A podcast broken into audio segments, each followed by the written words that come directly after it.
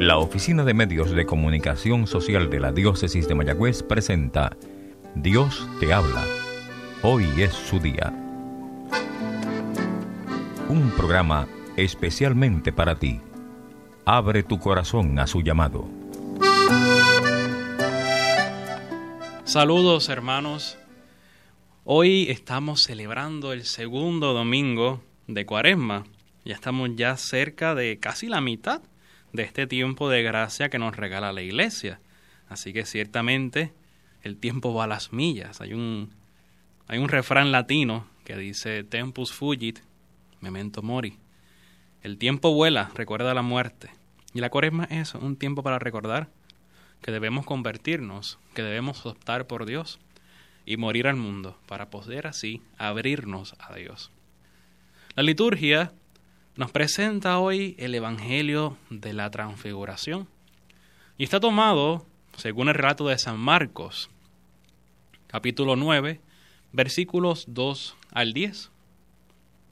Jesús tomó a Pedro, Santiago y Juan y los llevó a ellos solos a un monte elevado. Allí se transfiguró en presencia de ellos. Sus vestiduras se volvieron resplandecientes tan blancas como nadie en el mundo podría blanquearlas. Y se les aparecieron Elías y Moisés conversando con Jesús. Pedro dijo a Jesús, Maestro, qué bien estamos aquí. Hagamos tres carpas, una para ti, otra para Moisés y otra para Elías. Pedro no sabía qué decir porque estaban llenos de temor. Entonces una nube los cubrió con su sombra, y salió de ella una voz. Este es mi Hijo muy querido, escúchenlo. De pronto miraron a su alrededor, y no vieron a nadie, sino a Jesús solo con ellos. Mientras bajaban del monte, Jesús les prohibió contar lo que habían visto, hasta que el Hijo del Hombre resucitara de entre los muertos. Ellos cumplieron esta orden, pero se preguntaban qué significaría resucitar de entre los muertos. Palabra del Señor, gloria a ti, Señor Jesús. Tu palabra me da vida, confío en ti, Señor.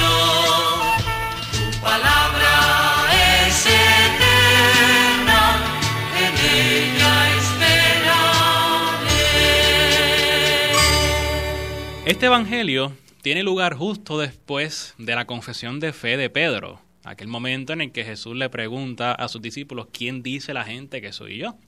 Y Pedro toma la iniciativa y dice, tú eres el Mesías, el Hijo de Dios vivo. Luego de eso tiene lugar el anuncio de la pasión y muerte de Jesús y, de su resurrección. Y Pedro pues los, los regaña, como que regaña al Señor, no lo permita a Dios. Y ahí sabemos que está esta frase de Jesús que le dice a Pedro, apártate de mí, Satanás, porque tú no piensas como Dios, sino, sino como los hombres. Y justo después de esto, entonces Jesús lleva a estos tres hombres, a Pedro, a Santiago, a Juan, a estos tres amigos íntimos de él, y se transfigura delante de él en el monte. O sea, el Señor va preparando este momento. No llega así de momento, sino que una, un progreso, es un progreso en ese misterio pascual de Cristo. Y es que la transfiguración no es otra cosa que la meta de nuestra vida. El Señor se transfigura. Dice que sus vestidos se pusieron blancos, como nadie en el mundo podría blanquearlos, sino que se ponen blancos signo de pureza, de dignidad, de santidad, como solo Dios es santo. Es un signo de nuestra meta en el camino cristiano. Nosotros también estamos llamados a transfigurarnos en los santos de Dios. Y eso pues ocurrirá plenamente en el cielo. Pero estamos llamados a ir transfigurándonos desde ahora en nuestra vida terrena. Ir transfigurando todo lo que hacemos. Hacerlo todo por y para Dios. Pero volvamos un poco al Evangelio.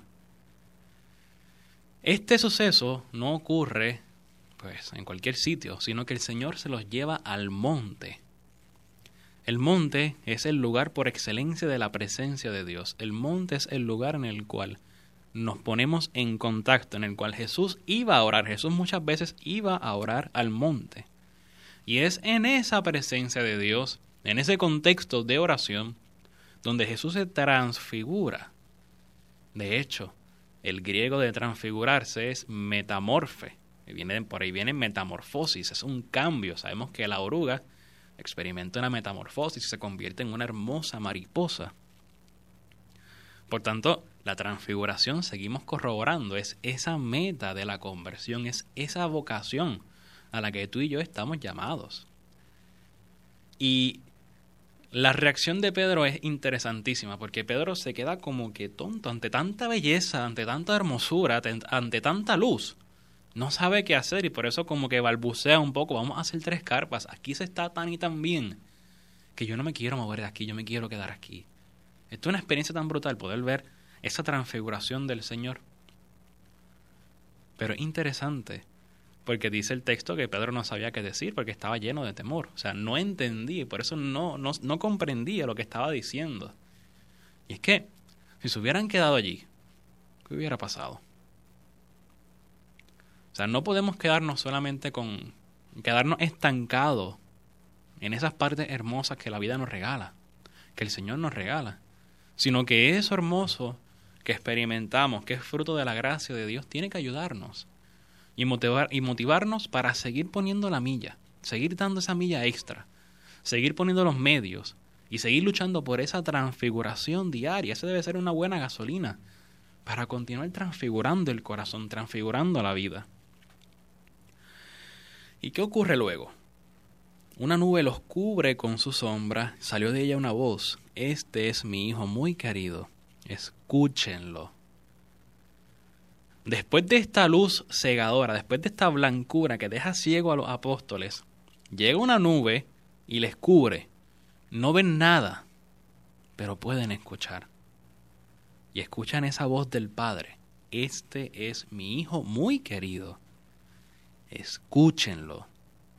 Esa es la llamada a la conversión. Escuchar al Señor. De igual modo, este, este relato de la transfiguración nos enseña que hay momentos de alegría, hay momentos en los que vemos la gloria de Dios, hay momentos en los cuales nos quedamos estupefactos ante las maravillas del Señor. Pero también hay momentos de tiniebla en la vida del cristiano. Hay momentos en los que no vemos la luz, hay momentos en los que no vemos nada.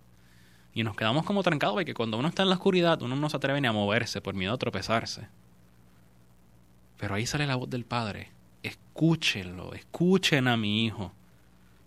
Y justo después estaba Jesús solo. Pero es que esa es la clave. Una vez escuchamos la voz del Señor, no hay tinieblas. Lo vamos a ver en todo a Él. Porque Él está por encima de todo. Y aún en nuestra tiniebla más oscura, si escuchamos la voz de Dios, lo vamos a ver. Porque Él siempre está. Él no se muda. Siempre está con nosotros. Otro dato interesante es el hecho de que Jesús se transfigura y aparece hablando con Jesús Elías y Moisés. ¿Por qué aparece Elías y Moisés? Bueno, Moisés, según la tradición judía, es aquel que escribió la Torah, los primeros cinco libros del, del, del Antiguo Testamento. La Torah es la ley. Por tanto, Moisés representa la ley. Por otra parte, Elías es el gran profeta del Antiguo Testamento.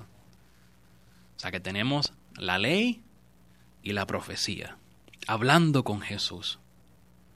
Es que el modo para llegar a Jesús es el cumplimiento de la ley. ¿Y cuál es el cumplimiento de la ley? Vivir el amor. Ya el Señor lo ha dicho.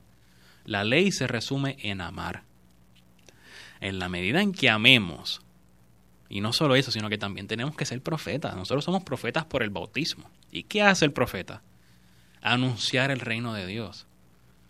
Y este anunciar el reino de Dios no siempre va con palabras, sino que va más aún con el testimonio. En la medida en que yo ame a Dios y dé testimonio de ese amor de Dios, estaré en el camino de la transfiguración. Esa es la clave. Esa es la meta de la conversión. Para poder llegar a estar transfigurados como el Señor, tenemos que vivir el amor. Y si vivimos el amor, automáticamente estaremos dando testimonio de ese mismo amor. No hay de otra. Esa es nuestra vocación. Imitar a Dios. Ahora no podemos olvidar lo que te comentaba un poco antes. Para poder llegar a la transfiguración, primero hay que confesar que Jesús es el Hijo de Dios, tal y como lo hizo Pedro. Y no podemos obviar que el camino del cristiano y el camino de cruz es el camino, el camino de Jesús, es el camino de la cruz. Por eso justo antes de Jesús transfigurarse delante de los apóstoles, les dice, el que quiera seguirme, que se niegue a sí mismo, que cargue con su cruz y me siga. Por tanto, si queremos imitar por completo a Dios y llegar a esa transfiguración que Él nos promete como premio, como cielo, tenemos que cargar la cruz y tenemos que vivir el amor. Y ese binomio nos asegura la salvación, porque es que Dios es amor y nuestro Dios es un Dios crucificado. Y esa crucifixión es el signo del amor de Dios, que no escatimó en entregarse, en entregar su vida por ti y por mí. Esa es la maravilla de Dios. Se entrega por ti y por mí, porque nos ama. Nos ama por completo, nos ama con locura. Después de esta experiencia tan hermosa de la transfiguración, ¿qué hacen los apóstoles? Bajan de la montaña. Y es como te decía ahorita, no podemos quedarnos con esa experiencia del tabor, con esa experiencia solamente de la transfiguración la recibimos, la internalizamos, pero tenemos que bajar de la montaña. Tenemos que ponernos nuevamente en camino. Tenemos que seguir dando testimonio, haciendo lo que hacemos, pero conscientes de que estamos llamados a transfigurarnos. Conscientes de que estamos llamados a ser distintos, a hacer las cosas distintas. Y eso lo hacemos si ponemos amor en todo lo que hagamos. El cristiano está llamado a poner amor en todo lo que haga. Y por ese amor entonces podrá transfigurar. Porque es que no solamente estamos llamados a transfigurarnos nosotros, estamos llamados a transfigurar el mundo. A transfigurar el mundo para que sea más, para que sea mejor, para que sea más cristiano, para que sea verdaderamente un mundo de Dios. Esa es nuestra vocación, transfigurarlo todo. Y el método para poder transfigurar todo lo que hacemos, la universidad, el trabajo, el estudio, la familia, todo lo que hagamos es el amor. Porque es que no hay otra medida. Así lo hizo Dios. Y así nos da la gracia para nosotros también poder hacerlo. Transfigurar el mundo por medio del amor. Aprovechemos este domingo, segundo domingo de Cuaresma. El Señor nos regala este domingo para poder seguir internalizando nuestro proyecto de conversión para poder seguir preparándolo, para poder seguir preparando el corazón para esa Pascua que se avecina. Pues ojalá y cuando llegue la Pascua podamos verdaderamente estar también transfigurados. Eso no se da de un día para otro, hay que tener paciencia. La transfiguración se da poco a poco, pero se da en los detalles del día a día. Ahí tenemos que transfigurarnos, en esos pequeños detalles de la jornada, en esos pequeños sacrificios, en la medida en que vayamos transfigurando eso, iremos entonces transfigurando toda nuestra vida. Esa es la clave. Poco a poco, pero con la gracia de Dios. Aprovechemos este día, aprovechemos esta semana para vivir esa transfiguración de Dios en todo lo que hagamos.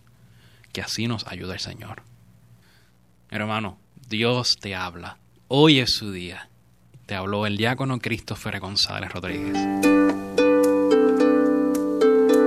La Oficina de Medios de Comunicación Social de la Diócesis de Mayagüez presentó Dios te habla.